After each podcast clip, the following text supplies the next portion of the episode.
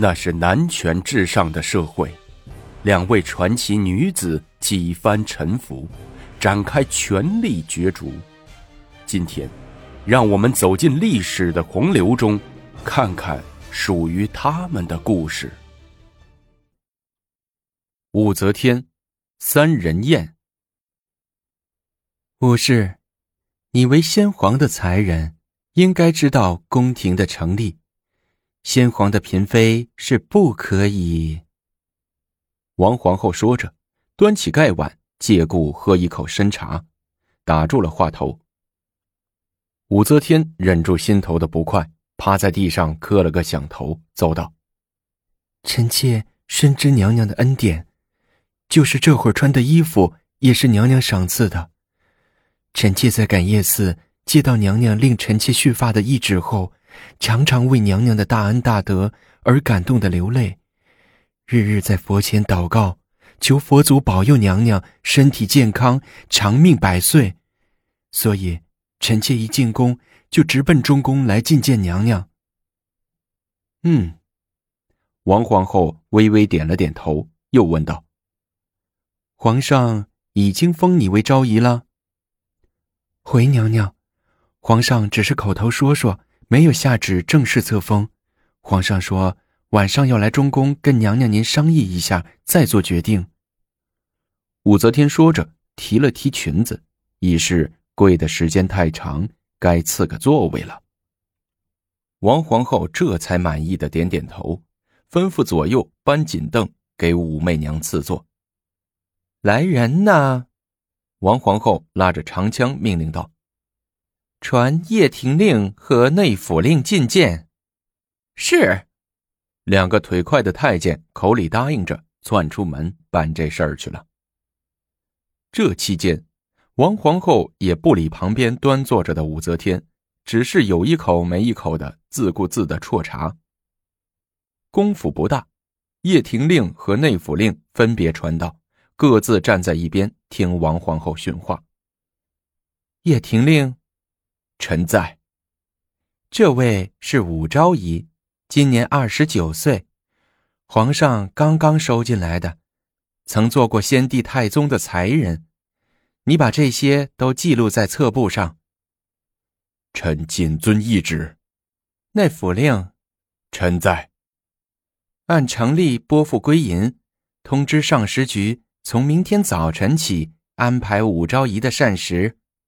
臣遵旨。看看叶廷令和内府令退去了，王皇后才多云转晴，吩咐宫婢：“快给我妹妹武昭仪看茶。”武妹妹，从此以后我们是一家人了，你有什么事儿找姐姐我就行了。王皇后拉住武则天的手，亲热的拍打着：“谢娘娘厚爱，臣妾初到宫中，一切全凭娘娘照顾。”一切行动听娘娘差遣。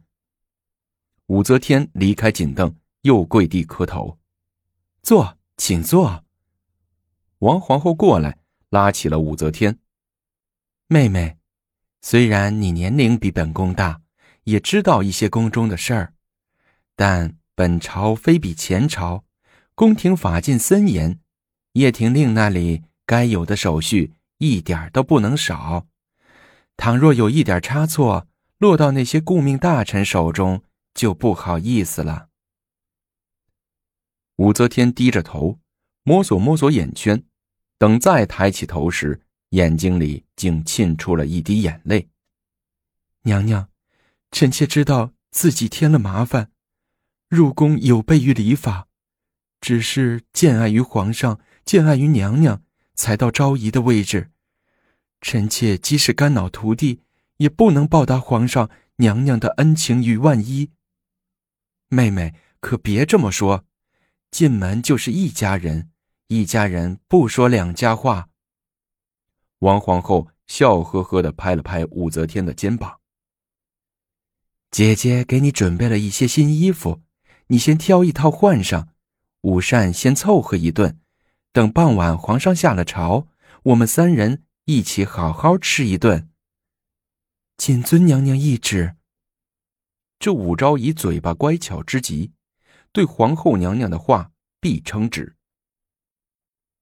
下午，离天黑还早着嘞，高宗李治就兴冲冲的赶到了中宫，人刚到门口，就老远的给王皇后打招呼：“皇后娘娘，朕来了。”别人叫臣妾娘娘，皇上怎么也叫臣妾娘娘？王皇后说着，迎上去，用手轻轻的在李治脸上拍了一下，以示惩罚。皇上，今儿来的这么早。看皇上满面春风，大概有什么喜事儿吧？哈，皇后高兴，朕也自然高兴。王皇后闪后一步，打量着李治。哟，一天不见，皇上就学会说话了，嘴甜的像抹了一层蜜。皇后取笑了。李治尴尬的笑了笑。呃，听独孤及说，今晚在你这儿吃饭。啊，是啊，怎么今儿个一叫皇上就来了？王皇后缩着眼问。李治搓着手，嘿嘿的笑，四处张望。怎么不见武昭仪呀？啊，正在沐浴呢。怎么，新郎官等着急了，要去帮帮忙？别逗了，快叫御膳房做菜吧，多做些花样。朕今晚要好好的乐呵乐呵。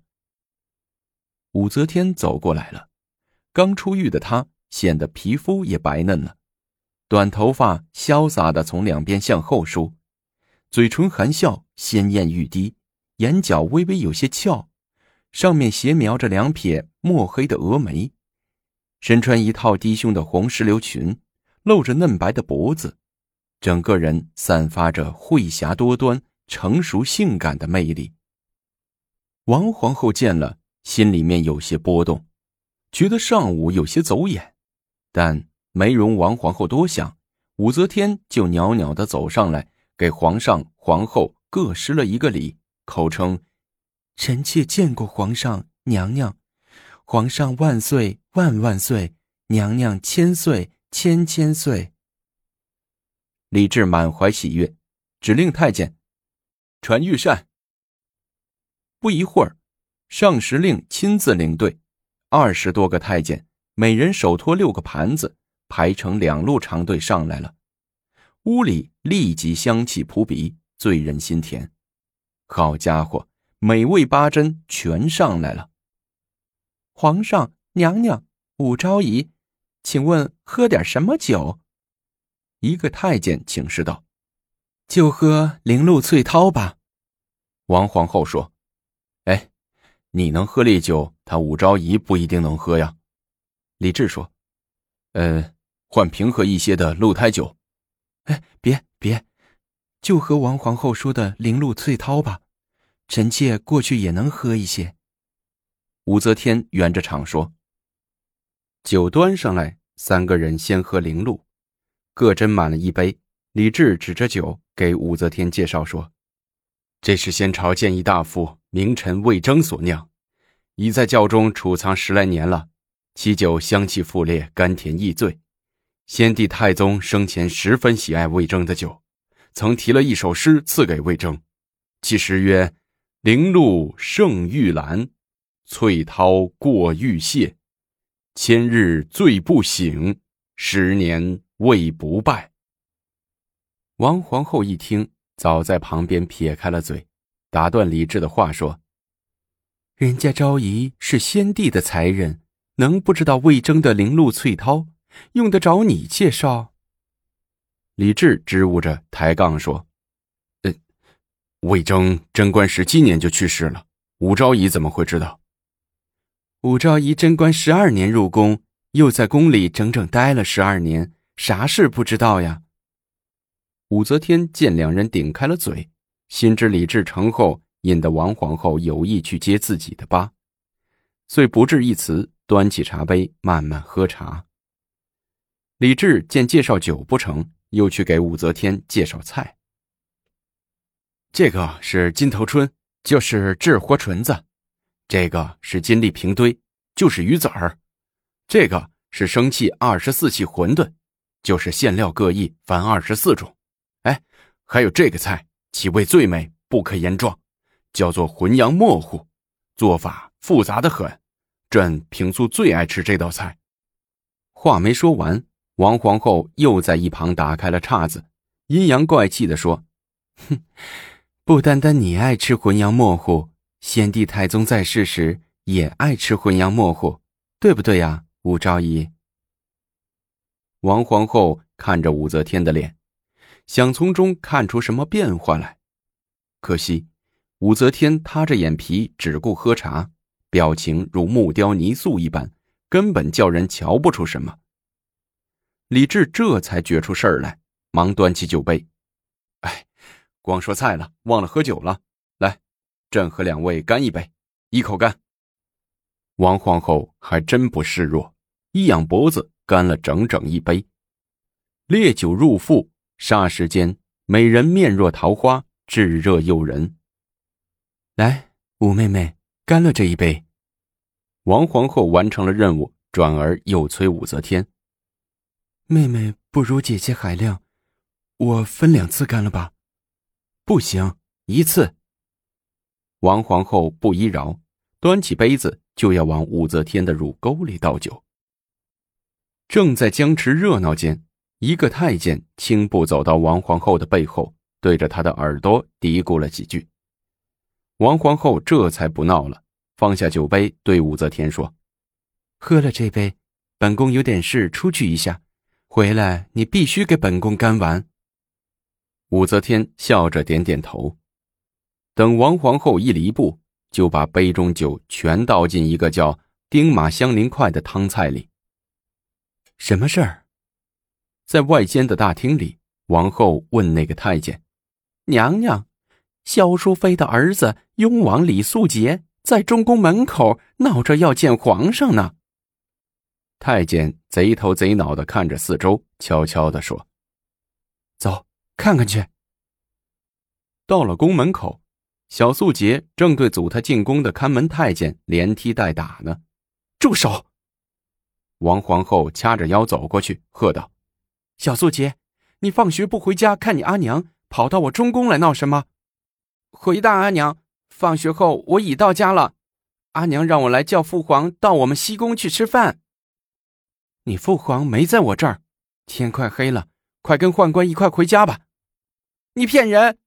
我找到两仪殿，说父皇到了中宫。刚才御膳房传膳的也说父皇在这儿。”小素洁指着王皇后叫着：“大胆！你怎么敢这样指着本宫？来人呐，掌嘴！”王皇后的太监闻声而动，就要打小素洁。小素洁带来的太监忙用身子护着，气得王皇后指挥几个太监一拥而上，把西宫的太监揍了一顿。小素洁没挨着什么，只是吓得哇哇大哭，拉着自己太监的手。哭哭啼啼的回西宫找他娘去了。萧淑妃正在西宫厨房里擀着小薄饼，做着农家饭，准备招待皇上吃晚饭。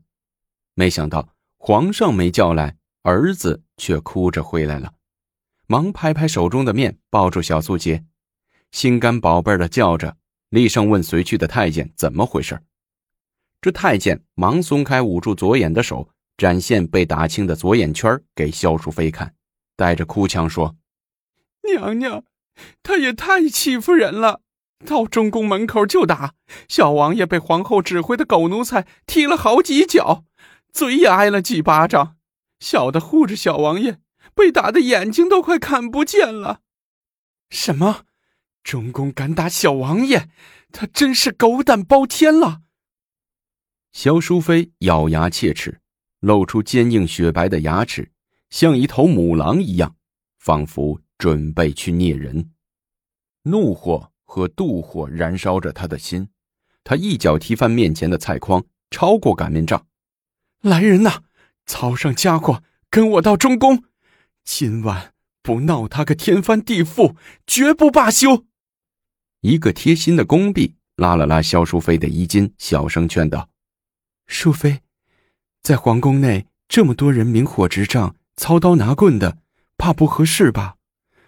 不如您只带几个人到中宫闹闹，惊动皇上。皇上最疼小王子，一听说小王子被打，岂能罢休？那时既不招惹是非，又能达到教训皇后的目的。说的对，来人呐，先把小王子扶床上躺下，延请太医来诊视。你、你、你，还有你，跟我走。这是媚娘回宫后第一次见识萧妃和王皇后的正面对抗，且看看两人如何斗。下集精彩继续。